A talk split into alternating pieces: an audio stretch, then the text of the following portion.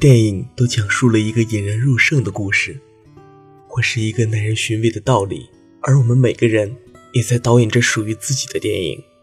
浮生若影，让我们用心去感受其中的美好，爱上每一个夜晚。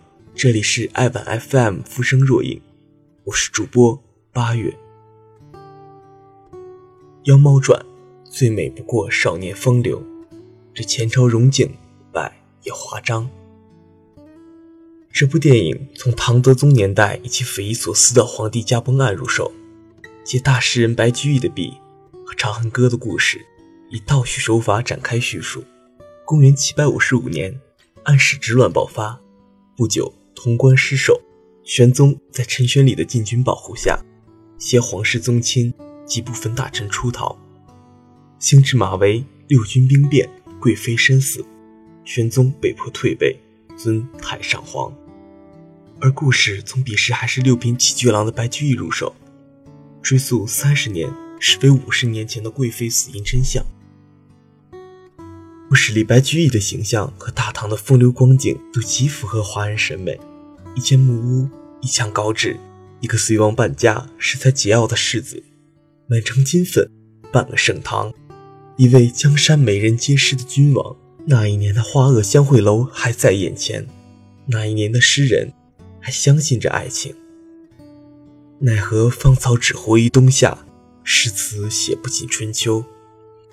白居易是三十年后唯一还关心着贵妃死因的人。他关心此事的原因，是他想要完成自己的大作《长恨歌》。他在这首诗里，将贵妃和玄宗的爱情描写成古典朴素的中华文化所倾向的浪漫悲剧。君王和美人原本比翼双飞，相诉相惜，但乱臣贼子起兵谋反，君王为了国家大计，不得不令贵妃死去。战乱结束后，思念贵妃而心痛不已。时隔多年，终于等来贵妃的消息，她还在海外某处仙山上活着，也思念着他的君王。电影开篇的白居易就像一个才华横溢但涉世未深的青年，他的创作停留在年轻的文人对浪漫、自由和理想的渴望，他愿意相信皇家的爱情是坚贞不渝的。但也同时不停地想找出证据来证明自己诗作的真实性。他拒绝隐瞒皇帝死亡的真相，因而被罢官。但随后与日本僧人空海一起卷入了妖猫案里。而那只妖异黑猫的身体里，则住着一条俊朗白龙的灵魂。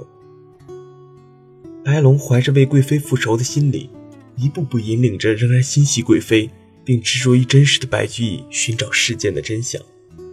在曲折复杂的破案过程中，白居易经历的是三观上的蜕变。电影里整个故事都充满了令人眼花缭乱的幻术：妖猫用幻术杀人复仇，花萼相会楼中用幻术支撑起的整场大宴，美酒主持檐下风云，那空海口中令人心动的大唐风流，这些都像是电影开篇白居易费尽心血写成的《长恨歌》一样。是虚幻的，是人们心中对美好的想象。当白居易愤怒地朝空海大喊：“我知道我写不出‘云想衣裳花想容’，我可以一辈子活在李白的阴影里，但你不能说我的《长恨歌》是假的。”时，他的内心就已经开始怀疑《长恨歌》的真实性。直到真相大白，美梦破灭，贵妃并非是高力士私自杀死，而是玄宗默许的。如果玄宗答应陈玄礼的条件杀死贵妃，则皇帝的权威扫地，陈玄礼下一个要的就是玄宗的命；而如果玄宗不答应，并让人悄悄送走贵妃，陈玄礼就有了起兵谋反的理由，玄宗仍然不得不死。玄宗并非为了贵妃打算，而是在为自己寻找活路，于是让高力士私自杀死贵妃，不仅保留了玄宗的颜面。又满足了陈玄礼的要求，这是玄宗唯一能够活命的办法。这是马嵬坡事件的第一层假象。白龙好像是作者刻意虚构出来的白居易的灵魂，自幼被父亲遗弃，卖给了师傅，但却不喜欢师兄为了全他的面子而撒谎。他既渴望被爱，又渴望尊严。贵妃的话让他感到，那样一个尊贵的人，却能与自己产生同理心，那么满怀善意和真诚的对待，使得在最纯真年少的时候，将自己一片真心托付了出去。这是贵妃的美，在一个少年心里就成了真的美，不仅美在霓裳羽衣，还美在精神世界。白龙是那些男人中唯一一个被贵妃的内在所吸引的人，但现实如此泥泞不堪。至于将飞龙化妖，吹乱或飞散，玄宗同意黄鹤给贵妃使用尸解大法，能使贵妃假死，这样就存留了事后还能接贵妃出来的希望。使贵妃不仅能怀着对生和皇帝的爱去死，又能使身边的高力士等人。看到玄宗是一个深情仁慈的皇帝，但白龙不忍心看贵妃下葬，出言阻止，却被师傅一棍打断了左腿。他没想到，贵妃一旦真的不死，她的存在对玄宗来讲是一个永远的隐患，所以贵妃必须死。于是玄宗和黄鹤商议出了先让贵妃服下毒酒的方法，这样等贵妃下葬，毒酒发作。贵妃就能神不知鬼不觉地死在墓里。玄宗一个人也不想放过，他想要所有知情人士死，包括阿布、黄鹤、白龙和丹龙，这样他的面子里子才能完完整整地保存下来。这是马嵬坡事件的第二层假象。白龙阻止不了贵妃被权势、战争、虚伪的爱情和残酷的现实所杀死，开棺收尸，连最亲的师兄。都对他隐瞒了真相。原来师兄从不和自己一般保护着那份美。玄宗以为只要使用了尸解大法，不拔针，人就永远不会醒来。可他没有想到，贵妃在下葬后自行醒来，并且醒来后毒酒在发作。这样，贵妃就生生地承受着黑暗、孤独和绝望，承受着骨毒积食的痛苦，死在了墓里。死得既不平静。也不幸福。这是马嵬坡事件的第三层假象。所以在白龙以肉身替贵妃引出蛊毒，落水而亡后，魂魄进入了黑猫的身体，又日日夜夜被记忆里贵妃死前的惨叫折磨。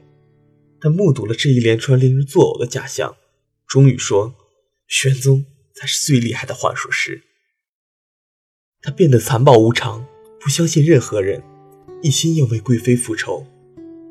个人认为，电影中关于白龙是如何爱上贵妃的这一过程铺垫不足。虽然年少时期的信念又是建立的快速而坚固，他们可以为了一些在世故中人看来微不足道的理由付出全部。而白龙的入世之日，即使付出了自己的全部，成为妖猫，对他来讲，他复仇的理由足够充分。因为他心中只有一个真假，爱恨已无暇。但一切终于水落石出，是白龙的精魂度化了白居易，使他入世又出世，最终超越了李白。白龙的存在，最终促成《长恨歌》的一字不改。因为白居易领悟了《长恨歌》的故事，虽然是假的，但情是真的。他的诗从叙事。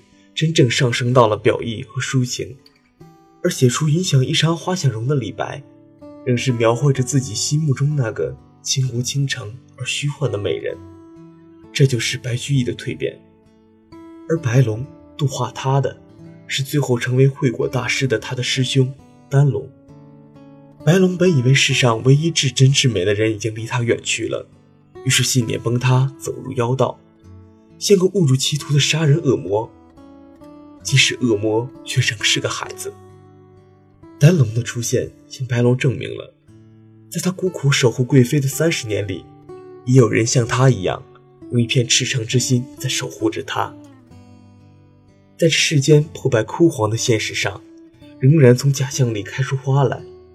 丹龙即使虚伪过，也能照出本心来，并用这份领悟来普度众生。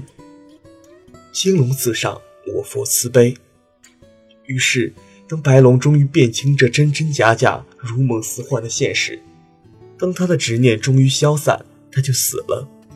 一个少年最终化鹤飞升，稿纸中贵妃的画像飘然落地，白衣红袖皆远去，徒增此笔问当年。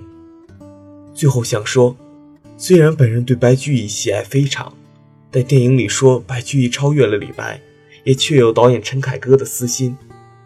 白居易写诗的心路历程，就和陈凯歌的电影如出一辙。单纯描绘美的追求，自然是导演们心中所喜爱的。但陈凯歌后来不仅一直试图将商业化和利益之美相结合，而且描写的东西越来越贴近现实，但仍然从所有的不堪中收获着一个东西。所谓历尽千帆，知世故而不世故，这就是《妖猫传》的内核。这就是凡人的前世，诗人的一生。好了，今天的节目就到这里。如果你喜欢本期节目，欢迎关注微信公众号“爱问 FM” 获取全文和背景音乐吧。我是主播八月，让我们下期再见。